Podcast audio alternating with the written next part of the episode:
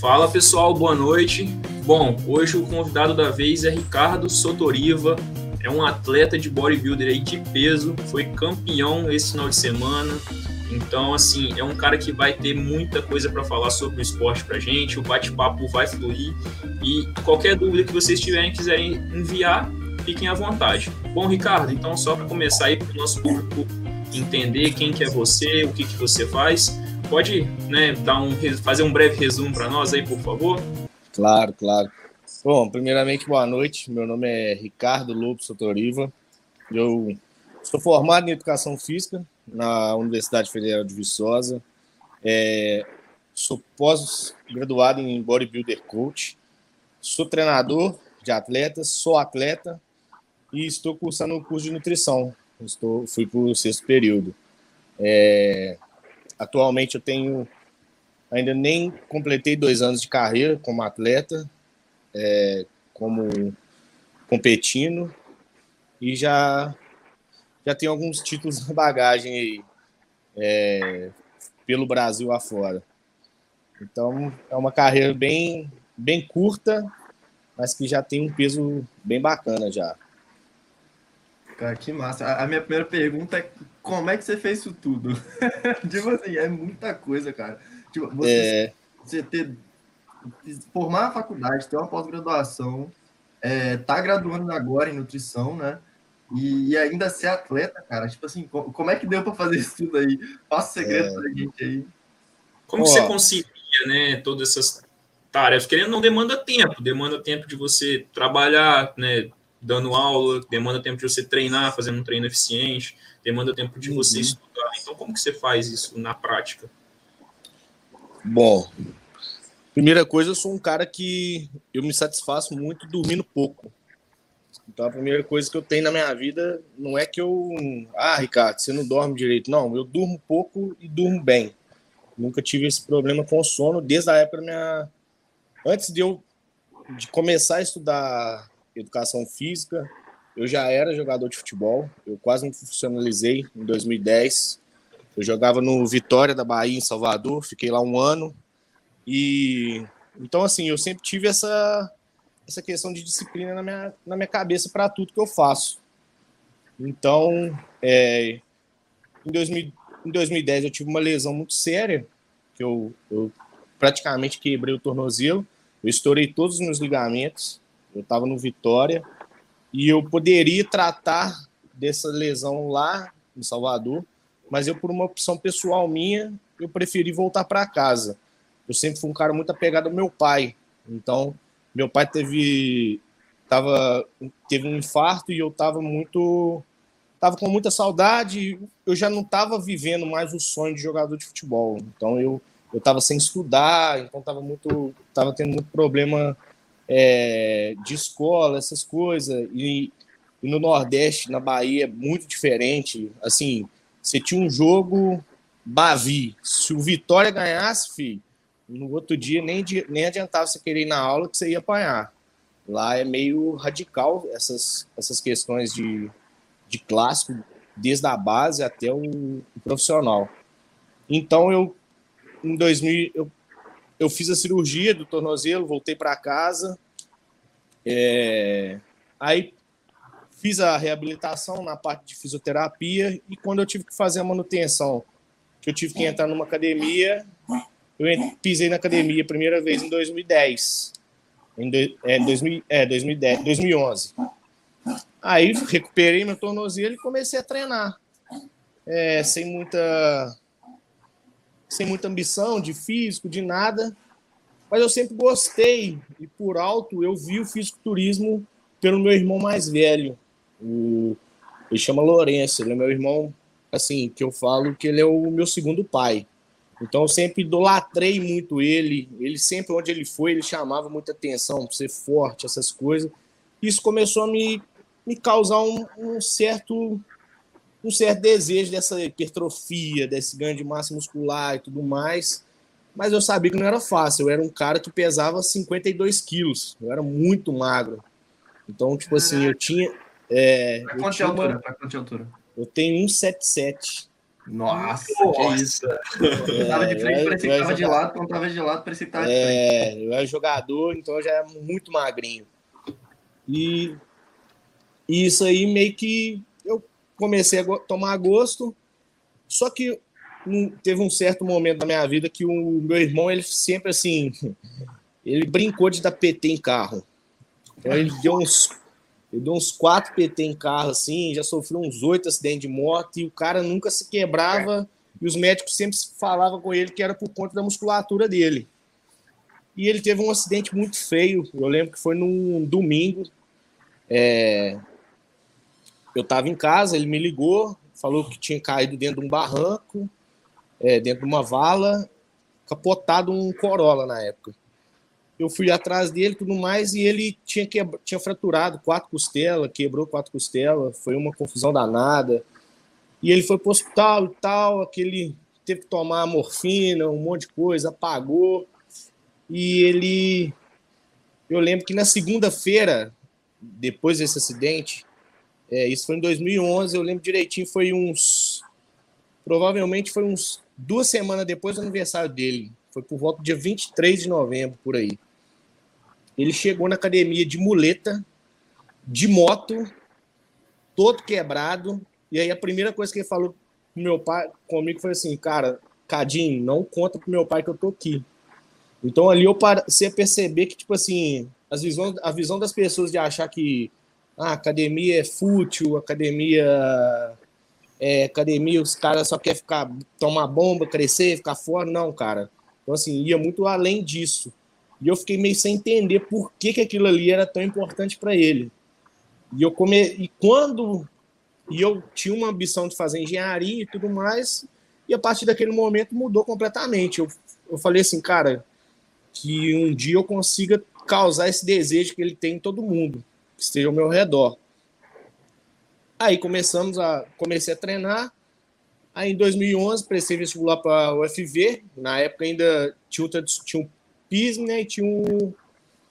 Tinha, já tinha o Enem.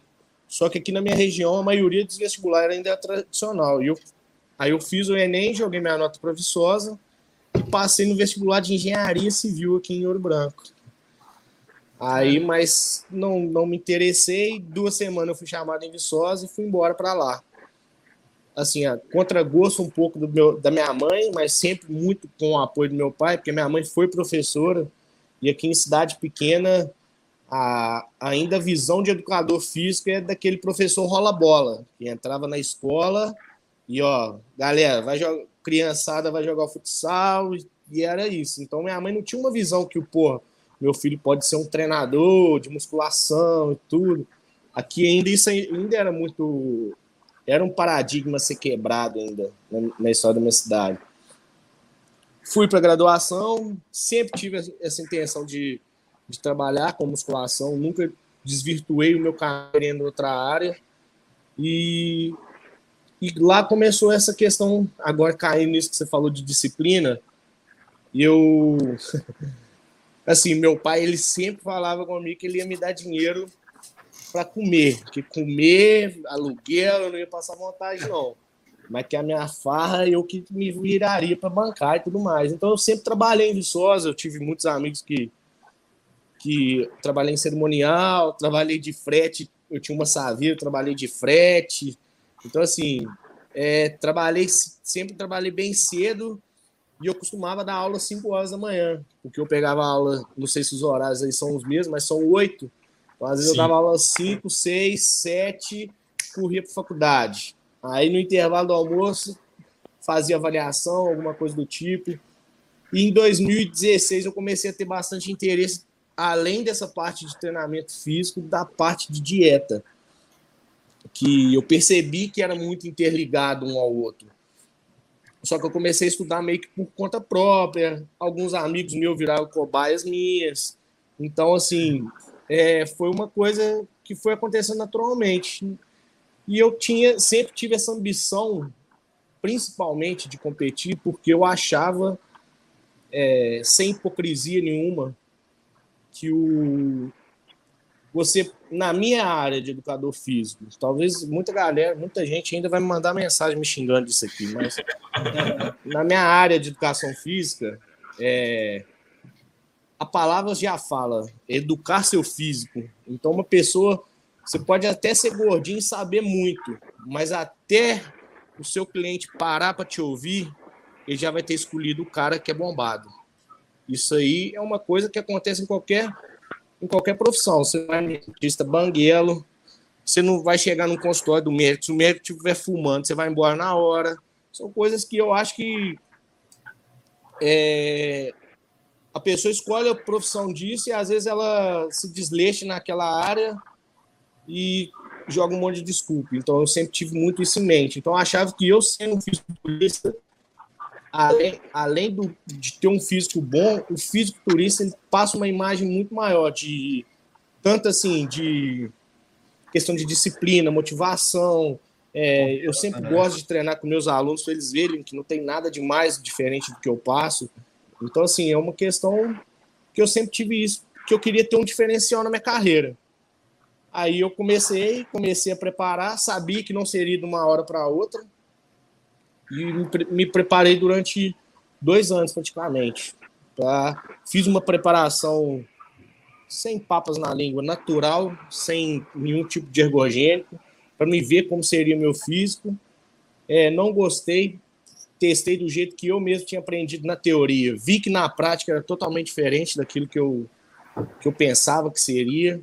Questão psicológica, questão física. E em 2019, em abril, eu fiz minha estreia no fisiculturismo. Foi no estreante em Belo Horizonte, eu fiquei em quinto lugar, uma categoria que foi bem pesada. Inclusive, dessa categoria, assim, é, a maioria dos caras deslanchou. É, foi, aí foi um ano bem, bem marcante para mim. Aí competi três vezes em 2019 e esse ano competi mais três vezes, seis competições. Na quinta competição, eu consegui o almejado Procard, que é o que eles é o que todo atleta de fisiculturismo almeja com durante anos. Eu consegui em menos de dois anos. Então isso para mim foi uma vitória pessoal que assim quem teve do meu lado sabe o tanto que foi difícil esse ano. Então é uma coisa que vai muito além da disciplina. Eu eu tenho uma às vezes às vezes quando eu tô Igual você tá falando da vodka, a gente tá falando da vodka do gin, é uma coisa que puta merda, cara. Não desce por nada, né? E eu, eu só pensava assim, ah, cara, tem coisa muito pior, assim. Eu tenho certas imagens na minha cabeça que se eu lembrar, eu falo assim, quem é? Isso aqui é moleza. Então, é, é mais um, é uma coisa pessoal mesmo. Eu não falo assim, ah, disciplina, motivação, não sei, eu não sei te explicar o que, que acontece. Paixão, é, não sei se é paixão, paixão, se é loucura também. É, mas é uma coisa que não tem como explicar. Quem está perto de mim às vezes sente essa energia que eu vejo que a. contagia, né? Contagia. É, contagia essas coisas. Então, é mais uma coisa pessoal mesmo. É ah, acreditar cara. naquilo mesmo, querer muito. Ô, é, ô Ricardo. É... Almejar muito. Deixa eu te perguntar, né? Nesse início seu na musculação, em 2010, né? Você já, você já tinha, você, por exemplo, seu desenvolvimento no início, ele já foi um desenvolvimento grande? Você teve, por exemplo, cara, eu acho que eu, você olhar para você e para o seu desenvolvimento naquele período e eu falar assim, cara, eu acho que eu tenho uma certa vantagem nesse esporte ou, ou não, foi um, um, um caminho duro, um caminho árduo aí, que demorou 10 anos, por exemplo, para você estar tá no físico que você está hoje. Olha, eu já ouvi assim. É... cara, eu falei com esse cara esses dias que, ele... que eu lembrava disso dele, que ele falou comigo. Ele falou uma vez comigo assim, cara, a sua genética não é de fisiculturista. Caramba, velho. Eu que tive isso? que ouvir isso e o cara, tipo assim, de certa forma é uma das referências, meu amigo. E ele falou isso comigo e eu e eu sempre tive uma frase que, que, que meu pai falava comigo, né? Que se, essa frase é comum, que não existe, tipo assim, não existe vantagem do talentoso preguiçoso para o cara que trabalha duro. Então, eu sempre acreditei no trabalho duro. Então, independente se falar comigo se minha genética é ruim, se minha genética é boa, eu nunca me, nunca me apeguei muito nisso, não. Tanto que é uma coisa que eu sempre prego com meus alunos. Ah, às vezes meus alunos falam, ah, meu biotipo é ruim. Não, cara, pô, se dane seu biotipo. É, vai treinar, vão comer direito, você vai ver se seu biotipo não vai mudar. Então, assim, é uma coisa que já ouvi no início até confesso que fiquei um pouco chateado, mas hoje eu dou risada. Hoje eu acho engraçado. É, onde é. você chegou, né? Você não, é, não provar nada para ninguém. É, não ligo muito para isso. O, o Dan ouviu que não existe mais biotipo, né? Pode parar de dar essa desculpa. De ficar falando que é só genética. Fórmula 1, mano, para estudar aerodinâmica. É. oh, cara. Mas é muito isso mesmo. A galera. Elas, eu acho que as pessoas procuram muito um, um motivo, né? Aí qualquer coisa é motivo. Então, eu tento. Eu tento deixar isso um pouco de lado e tento passar para as pessoas também deixarem um pouco isso de lado, entendeu? É a força de vontade que, que move o mundo, né? Não tem jeito. É, com certeza. Mas, pô, pra, pra rir desses caras, que eu peguei seus títulos aqui, cara, pô, tem uma descrição inteira do Instagram dos títulos do cara que é tipo assim, é absurdo. Você lê, o cara, que, o cara que falou isso, lê seus títulos hoje, com certeza o cara fica tipo assim, meu Deus do céu. É. Imagina se a genética fosse boa, né? É, nossa senhora. Não, não mas o tá trabalho ruim. é árduo, nossa senhora. Não, com certeza. Tem, tem que gostar, eu falo assim, tem que, às vezes, gostar até pouco.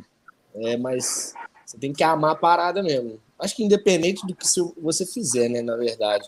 É meio clichê isso assim, mas eu, tipo assim, eu, eu me acho um pouco sonhador, às vezes alto demais.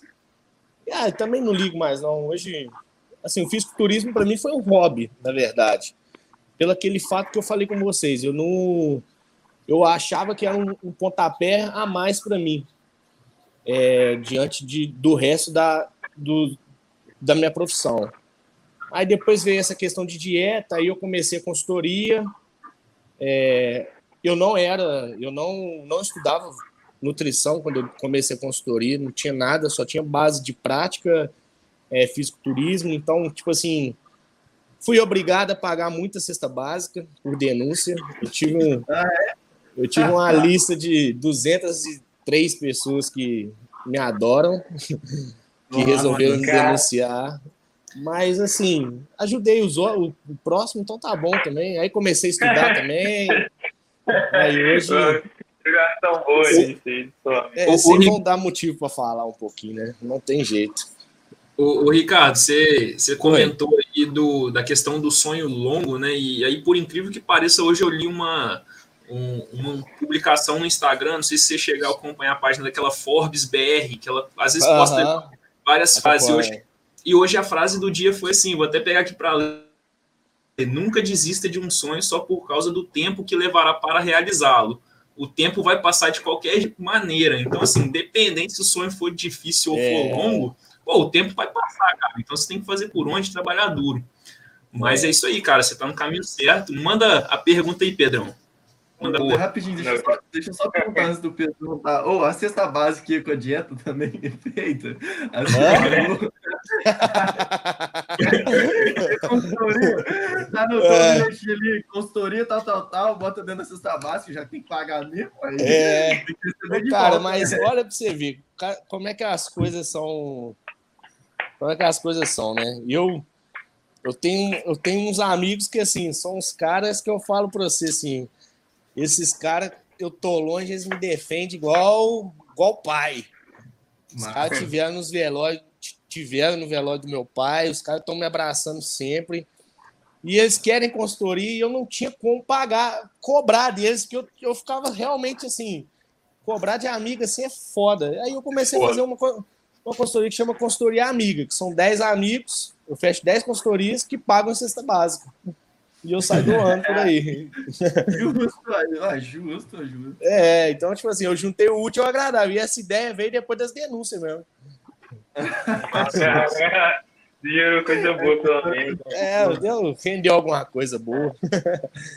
É, ah, meus amigos aí, ó, que estiver vendo, ó, vocês vão pagar minha consulta aí. Não tem essa parada, eu não sou tão amigo de vocês, não, hein? Quer nem saber, né? Cada um com seus problemas. Vai, bom, depois, depois a galera da live te denuncia aí que você tá trabalhando, ó. Depois que o ferro vem, aí vai tirar é... vai querer tirar não, não, Quando eu formar, quando eu formar, quando eu formar, vou estar tá desempregado, pobre, quem quiser aí, ó. Vai nada, ô, vai estar tá brilhando. Mas, ô, ô, Ricardo, tá me escutando aqui? Tranquilo o áudio? Tô, tô. Pode falar. Tá suave? Ô, Ricardo, queria saber de negócio, você é um atleta, mas eu queria saber para você, apesar de você ter toda essa paixão também no, no, esporte e tudo mais, eu queria saber de você qual que é o, você vê como um maior desafio para ser atleta? Qual, qual que é o seu maior desafio que você enfrenta todo dia? Porque a gente tem alguns pontos fracos, e eu queria saber o, qual que é o maior desafio para você. Bom, cara. Massa essa pergunta, viu? Eu não tenho ponto fraco para falar. É, não, não, a gente, a gente, às, vezes sempre, às vezes sempre melhora alguma coisa, mas a gente piora em outra. Olha, uma dificuldade assim que eu acho que que eu que eu tenho assim que é bem que é que é o que que eu falo que é o que mais me atrapalha, assim, às vezes. É... Primeiro que é um esporte que, por mais que os outros falem que dependa só de mim, não é tão assim, né? A gente sempre. Ninguém, ninguém cresce sozinho, ninguém. Ninguém vai para frente sozinho assim, não. Mas. Bom, uma, uma dificuldade que eu tenho mesmo é de. Vocês vão até rir, cara mas é o pior. Dieta não tem dificuldade, o treino não tem dificuldade. Agora, fazer o tal do cardio, que é você fazer o exercício aeróbico, é foda. Eu falo assim, eu faço quase chorando. Você tem ideia? Eu, tipo assim, eu sou católico, mas não tenho. Não, sou aberto a todas as religiões. Tem dia que eu faço ouvindo Malafaia motivacional. é sério. Só pra ver se sai mais tranquilo. Hoje, hoje, minha, hoje minha namorada ela, ela me põe pra frente, assim, mas é uma dificuldade que eu tenho.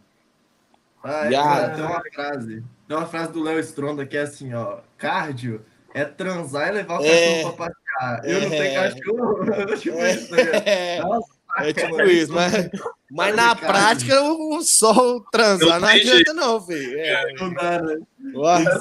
É só cinco minutos, caralho, tá doido?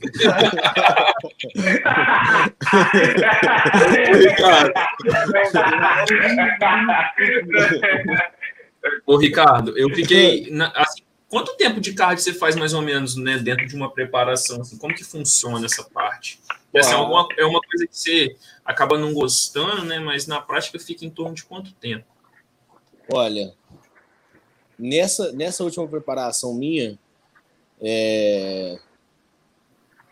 assim, você tem o, você tem o, como é que chama? A gente, a gente tem o off, que é uma parte que a gente ganha mais peso e tudo mais.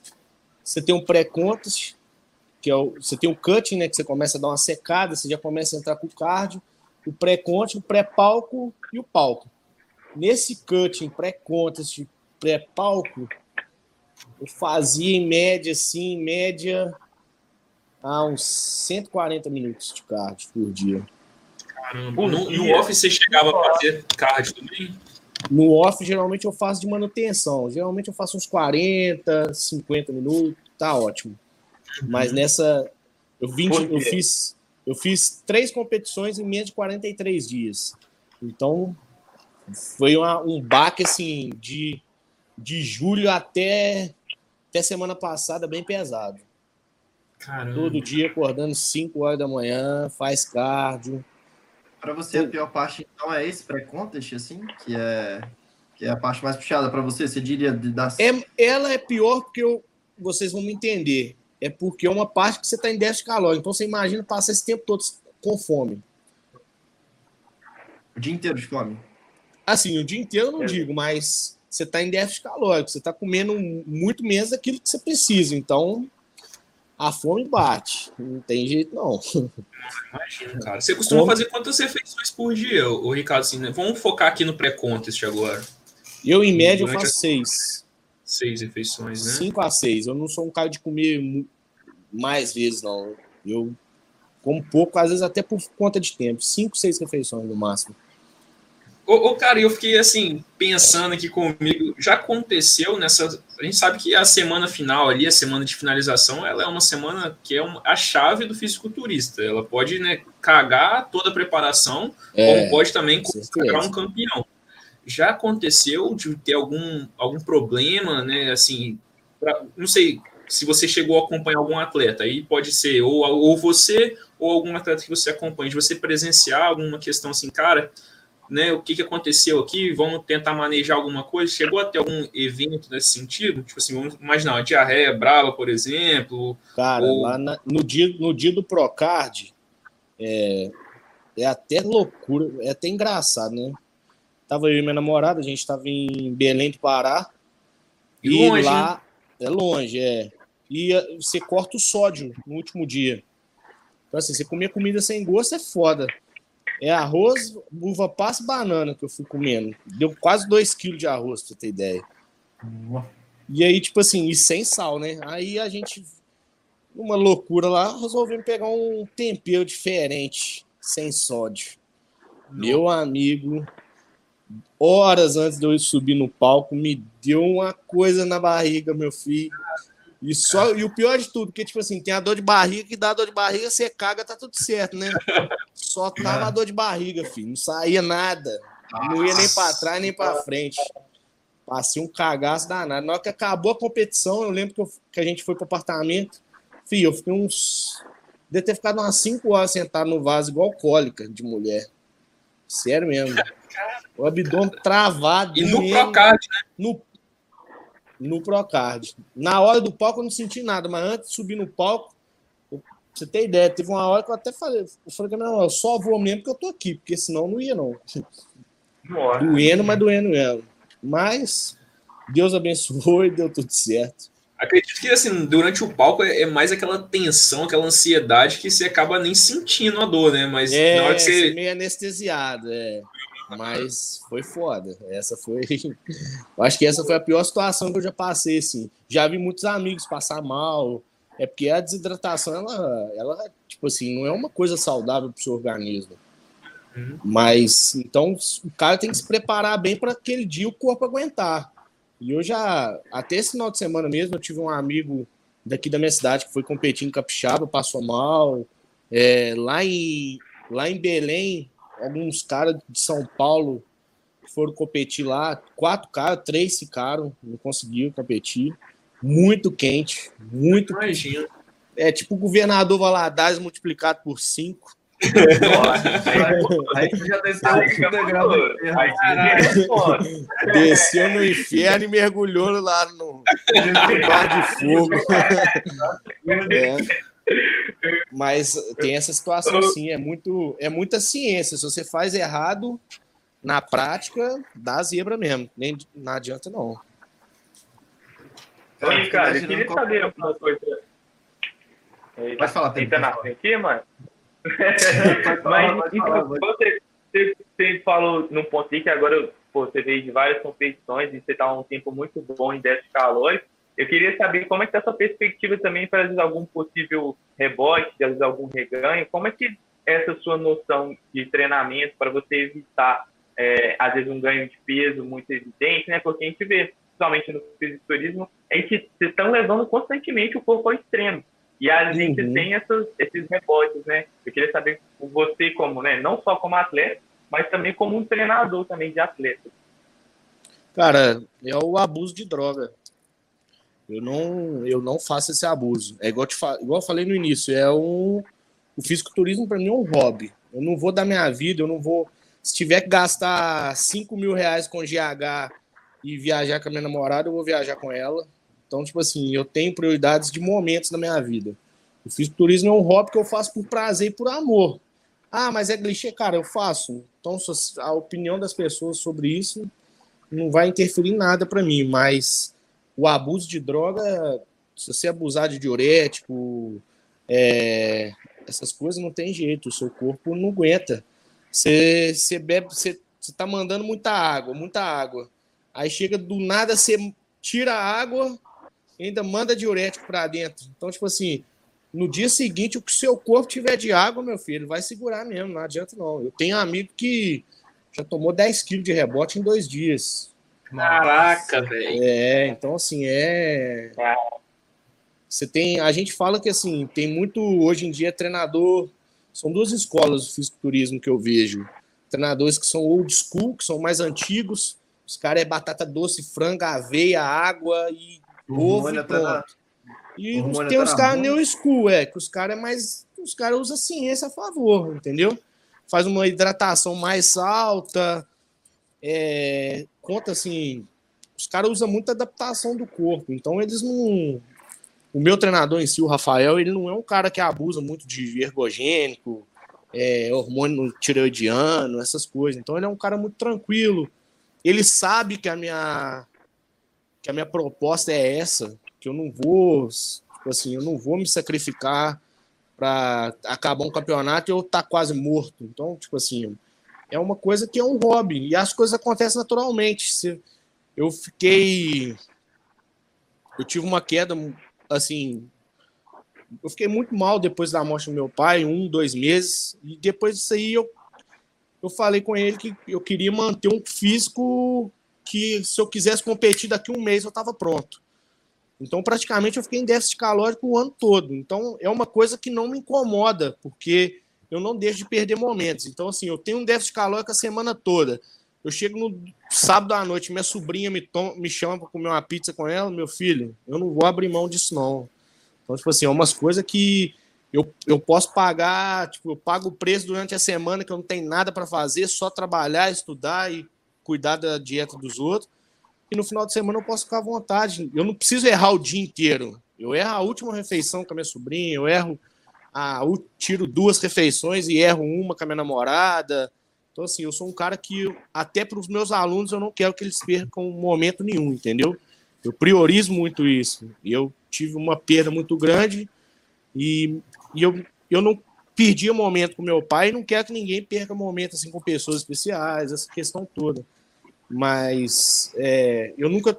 O máximo de rebote que eu já tive, até foi nesse campeonato agora, foi porque eu terminei o campeonato, eu estava em São Luís do Maranhão e fui passear nos lençóis maranhenses. Com a minha Aí, namorada. É, um não amigo meu jeito, foi, e eu falei, cara, eu lá no Maranhão, vou, vou competir agora só em mais. Você acha que eu vou deixar de comer uma, uma comida daqui, tomar um Guaraná Jesus, mas é nunca, mano. Vou ficar à vontade aqui. Então, tipo assim, é escolhas. Tem cara que admira o cara que deixa, que dedica, que não, não vou comer isso aqui no Natal, não. Cara, admiro. Palmas para você, não é o que eu quero para mim, entendeu? É uma coisa é uma coisa pessoal minha, assim. Eu não gosto de abusar de drogas.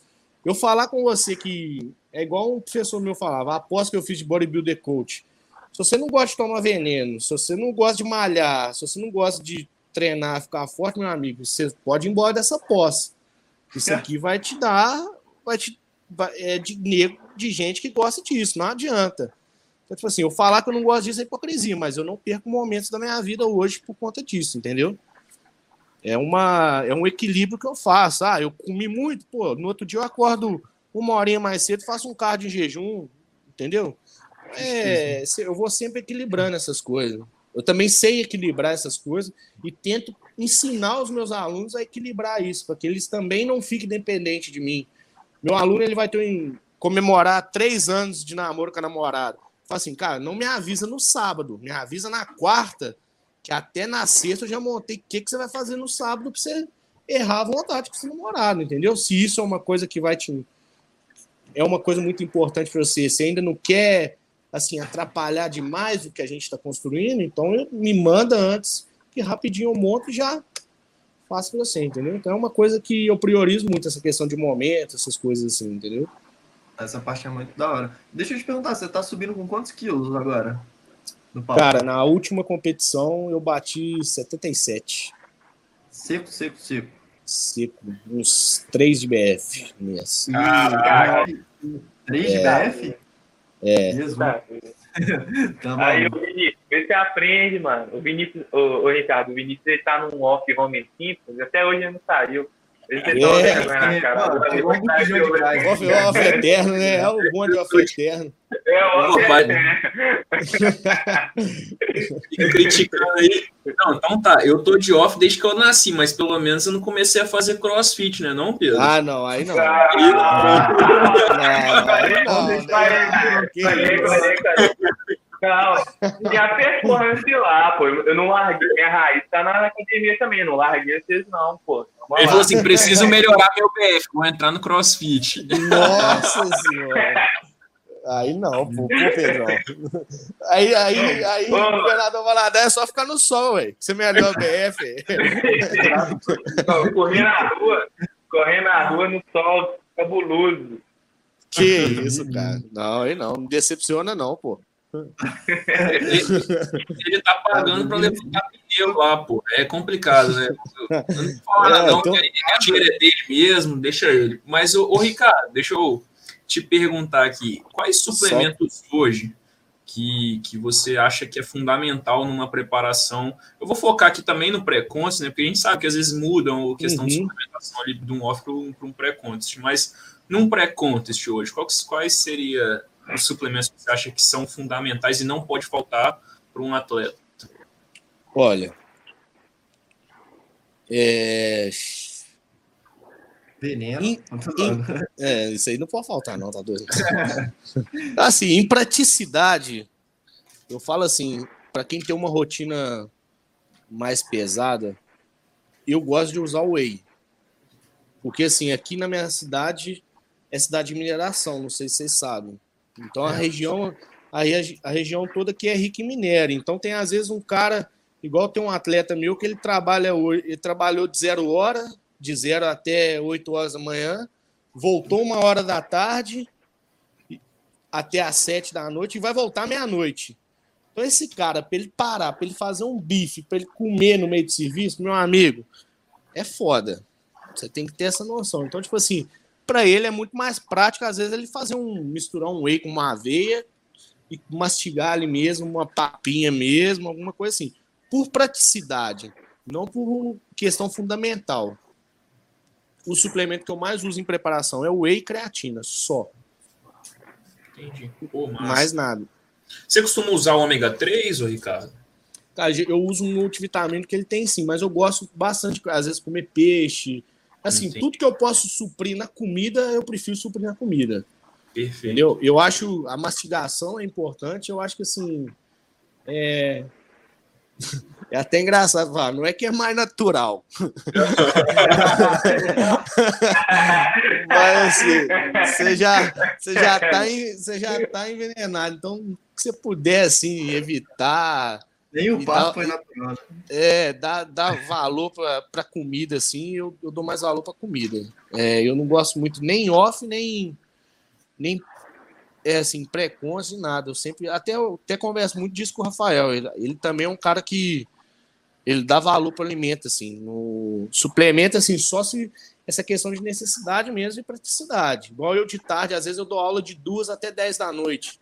Então não, não tem é foda você comer um frango gelado, fraga. Então, é muito mais prático você comer o whey, tomar o whey ali com a aveia, com a fruta. Mais rápido também, entendeu?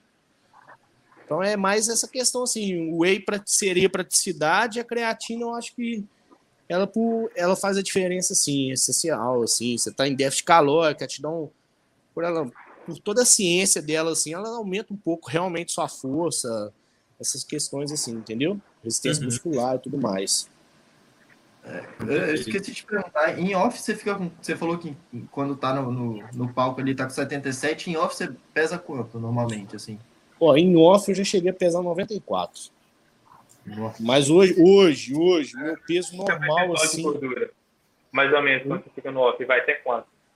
Eu nunca passei do 8. Nossa, 8. mano, que isso? Tá é... Mas, mas é porque quando você passa por esse período de desidratação, não sei se tem estudo que explica isso, alguma coisa assim, mas rapidinho quando você volta assim a dieta, você já o corpo já desembaça bem, entendeu? Já dá uma limpada boa, então parece que as coisas vai ficando mais fácil também. E é e é, é aquilo que a gente sempre prega, né? Constância também. Isso tudo. Você tá, você tá ganhando peso, mas você tá comendo limpo. Então você não. Seu corpo ainda tá, tá ganhando musculatura. É normal ele ganhar um pouco dessa gordura, porque você descansa mais no off, né? Então, assim, geralmente no off eu treino quatro vezes na semana. Então é muito, é muito relativo, assim, de cada um. Mas eu nunca gosto de manter um. Eu não gosto muito de manter um off muito exagerado, igual quando eu fiz esse 94 quilos, porque, assim, eu vendo a minha imagem. Então, é, para algumas pessoas, elas vão entender o que é um off. O cara é fisiculturista, o cara tá é, numa fase que ele vai ganhar peso, mas para outras pessoas vão ser desleixo. E essa pessoa que pensa que é desleixo, às vezes pode ser minha cliente, entendeu? Pode ser meu aluno. Então, eu prefiro manter um físico ali nem tão não muito embaçado assim, entendeu? Uhum. Sem muito exagero. E eu também não tenho vontade de subir de categoria, eu gosto da minha categoria, então é mais uma questão pessoal minha mesmo. Entendi. Ô, Ricardo, qual que foi assim? Eu acredito que, que a competição do Procard ela tenha te marcado bastante, né? Pelo que aconteceu e pelo Procard em si. Mas você tem alguma uhum. competição que você.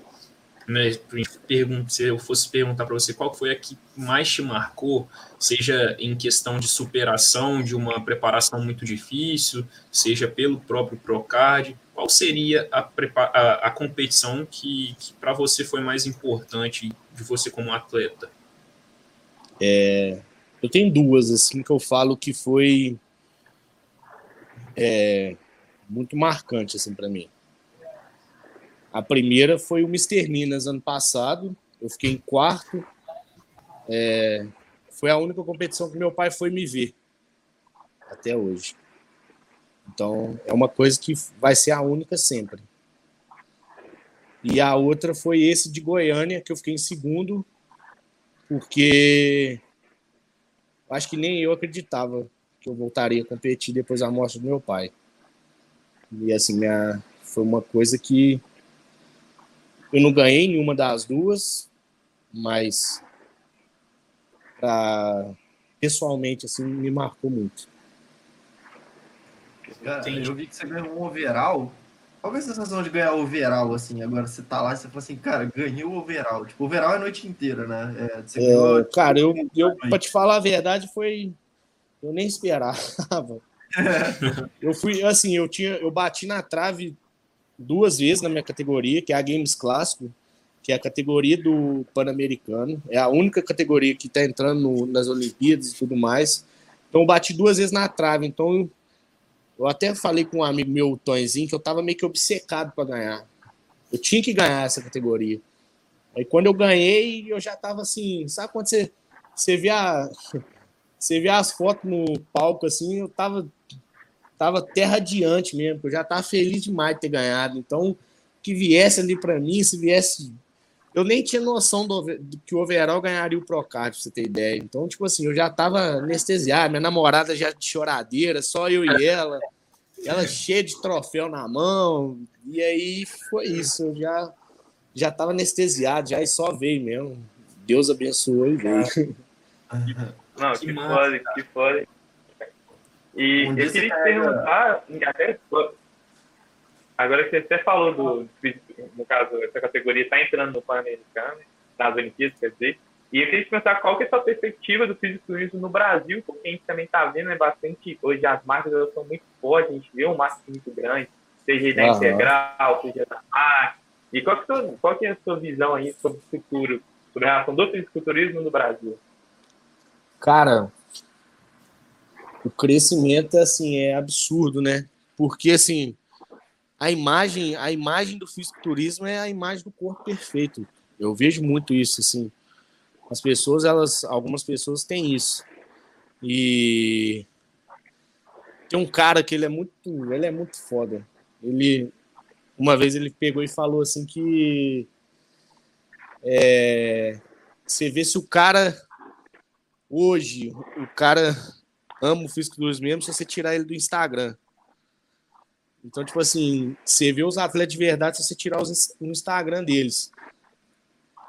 E, e, realmente, o Instagram é uma coisa que ajudou muito o fisiculturismo. A imagem hoje das redes sociais no fisiculturismo é, é, é, é absurda. A EJ virou uma, uma marca praticamente. Então, tipo assim, os caras os cara hoje vendem produto. Em tanto que eles criaram categorias novas no, no Joe Hader, né, no, no Mr. Olímpia, por conta dessas questões do mundo fitness mesmo. O mundo fitness hoje gira muita grana.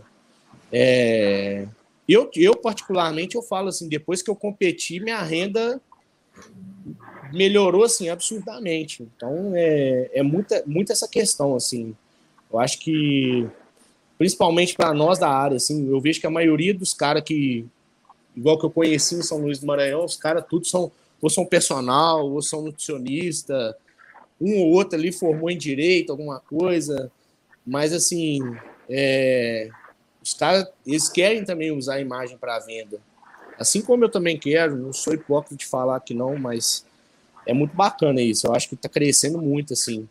Hoje, hoje fisiculturismo no Brasil, é, grande parte deles, assim, que estão na mídia são, são famosos. Você vê que são pessoas famosas. Né? É, o esporte cresce muito, sim. Eu acho bem bacana isso, pra te falar a verdade. A eu tá até fico feliz. a gente tá no meio de um boom, assim, do, do movimento fitness, né? É, acho cara. exposição do, acho que isso começa já com a exposição do corpo no Instagram. Nem aquela, nem a parte só de musculação, não, mas a própria exposição mesmo é, uhum. é, trazendo isso, sabe? Essa, essa mudança gradativa até chegar nesse novo negócio que a gente tem na, que é a musculação, né? Que é, é vários é. profissionais, vários Instagramers aí sobre. Nossa, demais, cara. Tanto sobre... até médico às vezes vem conversar com a gente assim e porque os caras têm um estudo muito o que eu tive, né? Muito teoria, cara, mas quando é na prática, mano, pô, é sem base. Às vezes você tem. Eu, eu já ajudei a finalizar algum um atleta, alguns atletas assim de médico que você vê que os caras. Você vê que a ciência é muito. ainda está muito distante ainda do que realmente. É, do que realmente acontece. Primeiro, porque não existe muitos estudos com fisiculturismo, com essa parte endócrina de fisiculturista, porque há muito ainda é, tampando só com a peneira, muito fisiculturismo fala que toma X, mas toma 50X, então, assim, é uma coisa que eles ainda têm muito esse paradigma de falar de anabolizante, de falar é, do que usa, do que faz. Então, assim, e tentar passar só a parte de sofrimento mesmo, treino, dieta, cardio. Então, assim, há muita coisa ainda para ser quebrada, eu acho. Mas acho que está no caminho certo, sim. Tá, tá evolu tem evoluído bastante, assim. É. é eu, eu, eu, eu, concordo, porque eu acho que assim, a cada ano que passa, né, se vamos pensar um, um lado positivo do, das redes sociais, claro que teve um, um, lado negativo ali, que foi a exposição de qualquer pessoa pode influenciar qualquer um. É, né? com certeza. A gente tem né, diversas pessoas aí que a gente percebe que nós que somos da área da saúde, que não tem conhecimento nenhum sobre um determinado assunto, influenciando milhões. E aí que é, é o problema. Mas por um eu, esse é o maior problema, né? Perfeito, perfeito. Mas por outro lado, vamos focar aqui no lado positivo, né, das redes sociais. Eu acho que é esse crescimento do cuidado com o corpo. É... Claro que tem que ter uma certa atenção muito grande, pensando assim de até que ponto essa pessoa também não está tão preocupada buscando um inatingível, né? Mas de um certo ponto da indústria e da busca de uma de, uma melhora de saúde, numa melhora corporal, cara, é fundamental ter. O, o Instagram foi fundamental nesse quesito, né? Mas, cara, é. Continuando, eu queria perguntar para você se você acha que o fisiculturismo, né, ele tem aí, igual você falou aí, do, do Pan-Americano, parece que a sua categoria vai ser a única que vai entrar, né? Sim, a Games Clássico. Isso. Você acha que existe um, um crescimento e uma tendência da busca né, do, do, do fisiculturismo chegar nos, nos Jogos Olímpicos? Como que você. Na verdade, já vai ser esporte demonstrativo, né? Entendi. É, eu acho que tem uma adaptação, não sei se é oito anos ou quatro competições, um trem sim, mas já está no PAN e já está nas Olimpíadas. Então, Entendi. eu acho bem provável sim. E como porque... que funciona a questão do doping? Vai ter ou não vai ter? Cara, isso é uma coisa muito discutida. Mas é, creio eu que não vai ter, não. Quer dizer, vai ter, vai ter o doping, mas vai ter assim, bem pelos, é, bem pelos cocos. É, Cara, eu conheci um cara que foi o representante do Brasil na, no último PAN e ele era natural. Caramba, que massa. É, ele era natural. Ele, tinha, ele tem. Foi até muito legal, fizeram uma homenagem para ele. Ele tem doença de Chagas. E ele não pode arriscar, né? Por conta dessa hipertrofia do coração. Sim. E ele competiu natural. Ele é natural até hoje. É um cara mais velho, assim. Mas, assim, extremamente gente boa. Cara com uma simpatia absurda, uma humildade. Você fala assim, não, cara, você, você ganhou. Cara, gente boa pra caramba. E- Esse é o cara que tem uma genética boa, né? é, não, o cara, assim, o cara traba, deve trabalhar dobrado, né? Então, tipo assim, é. Eu conversei com ele, foi um. Foi uma troca de experiência sinistra mesmo. Vai, então pensando em chamar ele pro podcast aí, né? Porque, porra, Hã? buscando cara- troca de experiência aí, ó. Tá doido, cara, natural. cara- não, ele é um cara mais velho, assim, já, já é bem rodado já. Mas é, tipo assim, o cara é muito gente boa mesmo. Pô, natural, Ah. filho. O cara é corajoso, tá? Que bater palma mesmo. E, Ricardo, deixa eu te perguntar, cara, como é que é a sensação na hora do palco ali? Porque, tipo assim, aqui a gente tem noção do básico, mas eu acho que a sensação de subir no palco é só de quem é atleta. Como é que é ela pra você, assim? É um pool de adrenalina ali? É um... Ó, O cara, o cara que eu mais idolatro, ele, ele fa- quando perguntaram isso uma vez para ele, eu te devolvo a pergunta. Imagina ter mais de 500 pessoas numa plateia te avaliando praticamente pelado. Caramba. Praticamente Aí, pelado, porque a cueca, a sunga tampa só, você sabe. nem tanto. Fica, dá vergonha? É, Dá vergonha ou, ou já dá vergonha ou nem passa na cabeça? Pô, cara, hoje, hoje não dá vergonha mais não. Mas na primeira vez eu tive que tomar um whiskyzinho antes de subir. Eu dei uma, eu dei uma cali- Não, mas é, mas, mas é comum a galera fazer. Tem gente que faz isso. Eu, eu, é a primeira vez, eu tive alguns problemas no backstage também, que eu fiquei meio sozinho. Eu falei, ah, vamos essa porra e bora. Foi. Doce, Pau na máquina.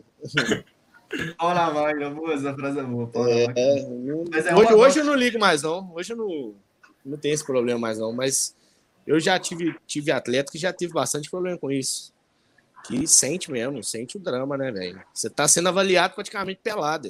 Então, é o único esporte que faz isso. Então, você, você fica ali de frente para oito árbitros, peladão. Vai lá, posa aí. Faz força aí. É. É complicado, mas é legal, tem, eu Você já gosto. viu alguém passando mal ali no backstage, assim, na hora de subir? O cara passando mal mesmo, tipo assim, pela Já, desidratação? Já. E é comum. Fala assim, é, é comum, né? Os cara se errar a mão, tem jeito. É porque às vezes tem gente que, que força muito a perda de peso, entendeu? Aí o cara faz sauna, sai correndo e cuspindo na rua. Então é tipo assim, na pesagem assim, você vê de tudo, cara.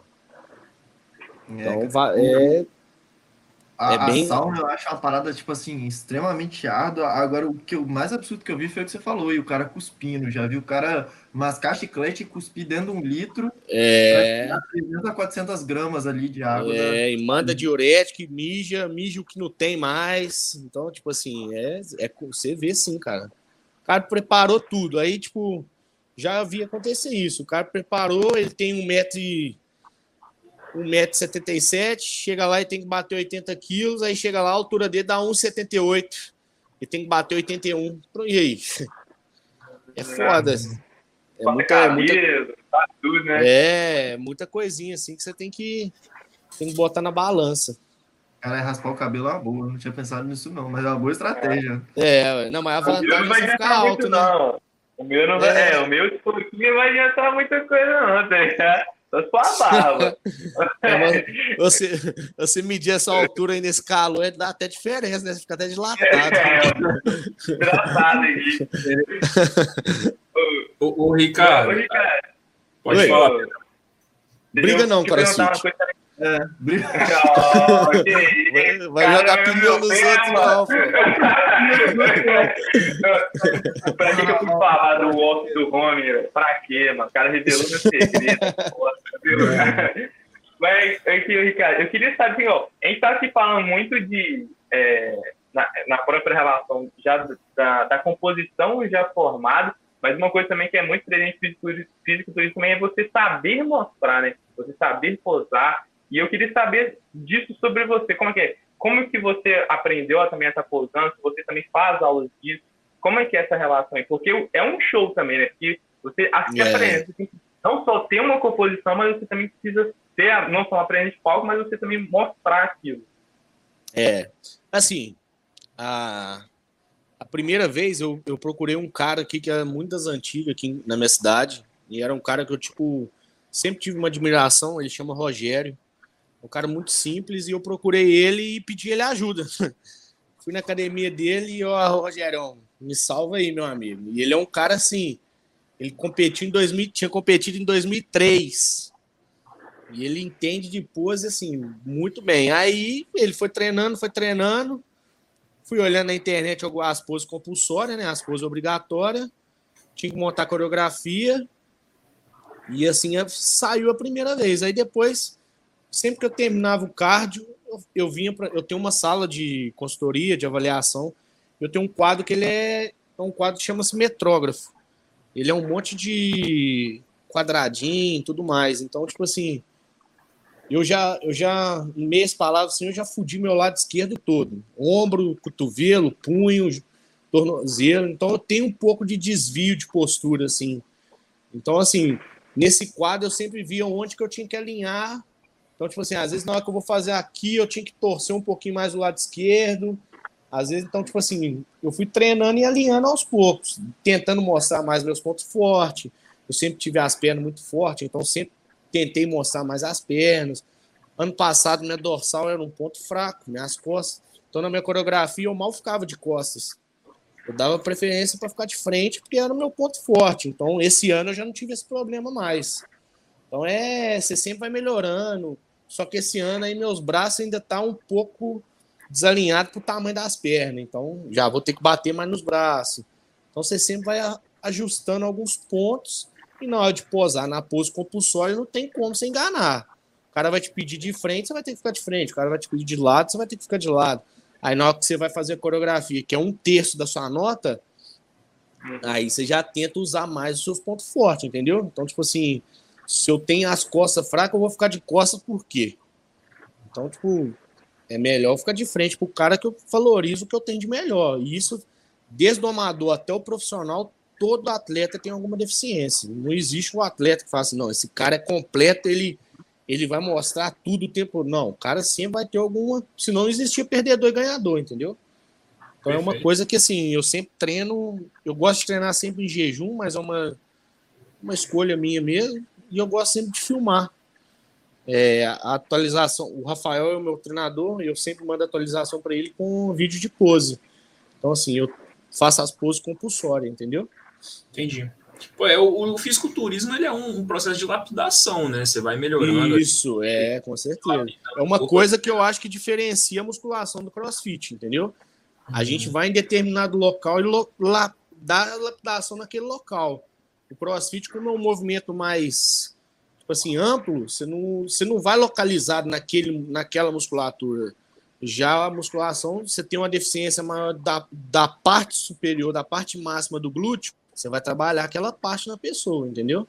Então, assim, é umas é as diferenças que a gente tem. Entendi, perfeito. Ô, Ricardo, a gente está chegando aqui no final da nossa live, e aí uma pergunta para fechar aí, eu queria saber de você quais são os seus próximos passos e sonhos, assim, você almeja algum sonho como atleta ainda ou como profissional que ainda não se realizou e quais serão os seus próximos passos aqui, tanto na vida atleta quanto na vida profissional? Bom, cara, de atleta eu vou seguir aquilo que eu falei para vocês. Eu vou continuar, vai continuar sendo meu hobby e o mais importante para mim hoje vai ser minha família, minha namorada e meus sobrinhos. Uhum. Então, assim, como profissional, eu brinco muito assim que eu atingi hoje o que eu esperava atingir com uns 32 anos. Eu tenho 27 anos, então eu atingi o que eu esperava com os 32. Então, eu fico ansioso para ver como que vai ser quando eu tiver os 32. Que eu já vou ter formado em nutrição, já vou, já vou ter um peso a mais. É, então, na, nessa área profissional, a minha, a minha ambição hoje mais é a mesma ambição que eu tinha quando eu fiz a promessa da formatura da UFV, que eu cumpri ela com meu pai também, que era aquilo que eu falei no início da live para vocês. É, eu queria fazer que todo mundo gostasse de musculação como eu vi meu irmão gostar.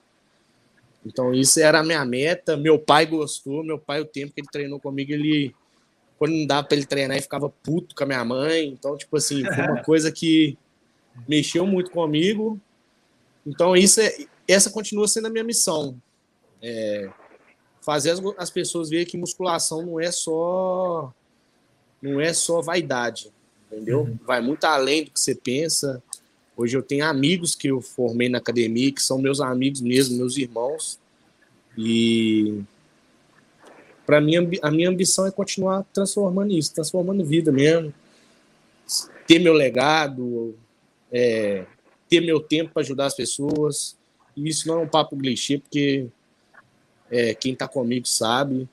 E e seguir, cara. A única ambição de atleta assim que eu tenho mesmo que eu hoje eu almejo assim é primeiro é participar de uma competição fora do país ano que vem, é minha meta. Já está definido a competição? Já, cara, eu tô em dúvida de duas. Ainda é segredo. É segredo, é segredo, é segredo. Porque eu, é aquilo que eu fiz em São Luís. Eu vou para competir e depois vou passear com a minha namorada. Entendi.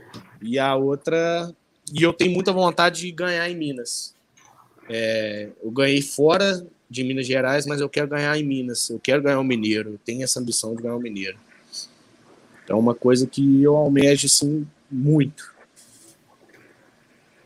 Aí eu, eu colo nesse campeonato mineiro aí, hein? Ó, oh, vai ser um prazer, hein? Minhas crias, tudo colo. vai, tá? Ó, oh, eu colo. Vai. Fazer bagunça. Ué, que eu vou te cobrar, hein? Oh, ah, ah, eu quero ver. Você vai ser só no quarto ou vai estar na ação? Só, só se ele quiser. O de brother meu de Viçosa desce, pô.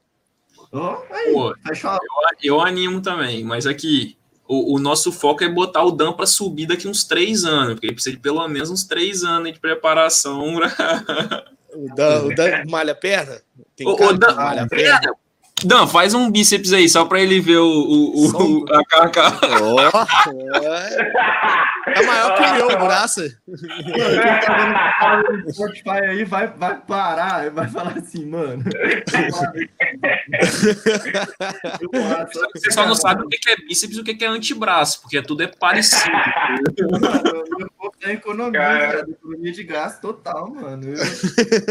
Por enquanto, velho, calma, relaxa. Vai, vai amigo, hein? Eu vou ficar ligado aí, mano. Ele vai passar a paixão do bodybuilder e vocês vão ver, moleque. Você vai Mas. Eu, dobra essa tamanho. falando, mano. Você tá louco? Eu tô na melhor aqui, ó. o, o, Ricardo, eu assim, né, em nome Pedro vai falar depois, também o Dan também vai falar, mas eu queria agradecer aqui em nome do Fala Azado por você, por você ter disponibilizado essa uma hora aí para trocar um, uma ideia com a gente, bater um, um bate-papo e falar um pouco sobre o esporte aí que você leva né, no corpo. Eu acho que é, eu costumo ouvir muito o Paulo Musi e ele fala assim, fisiculturismo ele é o único esporte que o atleta carrega consigo o resultado do seu trabalho. Então, eu acredito que, que isso é um ponto muito interessante da gente, assim, como você falou, você vende o, o seu esporte e isso né, potencializa os resultados ali numa busca de, de, de, consultoria e faz você também chegar próximo do seu sonho, que é né, tentar fazer com que todas as pessoas gostem de musculação como seu irmão gostava. Então, cara, primeiramente só queria te agradecer por você ter ah, falado. meu irmão gosta ainda. E eu é fiz, é isso. E eu fiz ele competir ainda. Preparei irmão, meu irmão. Seu irmão é, é atleta hoje também ou ele é só ele competi... Não, ele competiu uma vez e ele falou que não aguenta a pressão, não. É demais. Berton, Berton É, Berton. Eu, eu, eu botei meu ídolo para competir. Obrigado aí, Pedro. Pode concluir. Eu que agradeço. É.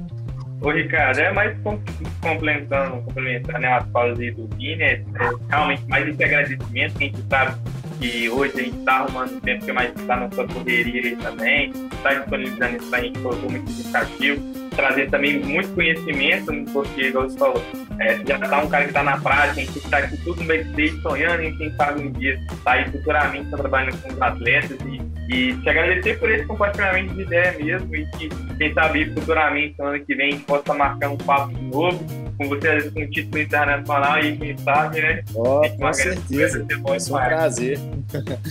e isso, eu que agradeço, que tá doido. Vocês são é, fenômeno. Mandaram aqui no chat rapidinho antes de eu concluir minha fala. Falou assim: o Pedro mandou. Eu confio dando os pau. Mano, dá certo, eu vou, mano. Eu subo, pô.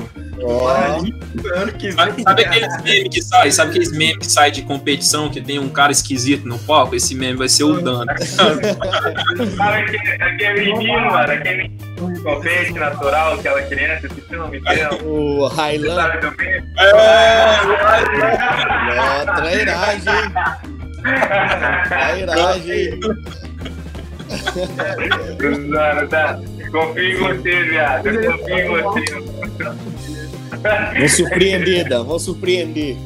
Ô, Ricardo, você, né, se quiser agradecer, esse momento agora é seu, pode né, falar o que você quiser, fica à vontade.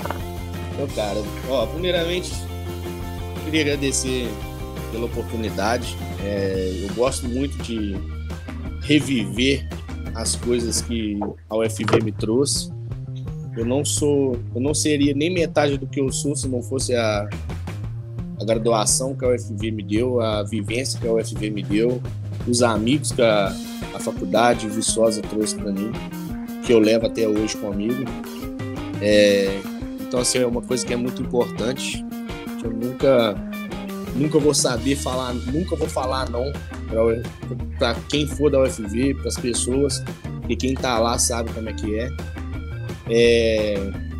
Bom, quero agradecer também vocês três pela oportunidade, que são três caras muito, muito bacana. A conversa antes eu já fiquei bem tranquilo. Vocês são cachaceiros, que já deu pra ver, né? Mas assim. Longe de mim, gosto de álcool não, tá doido. No mais, agradecer a todos os meus alunos, com certeza eles estão vendo, é, a minha família e principalmente minha namorada, que está sempre comigo nas três competições, sofreu comigo, esteve do meu lado, Raicinha. Então, no mais é isso, agradecer mesmo. Só tenho a agradecer, por mais que tenha sido um ano muito difícil, talvez no ano, no ano no meu habitat profissional foi o melhor ano até hoje da minha carreira, mas é, às vezes a gente questiona as coisas de Deus, mas a gente, a gente tem que entender e aceitar.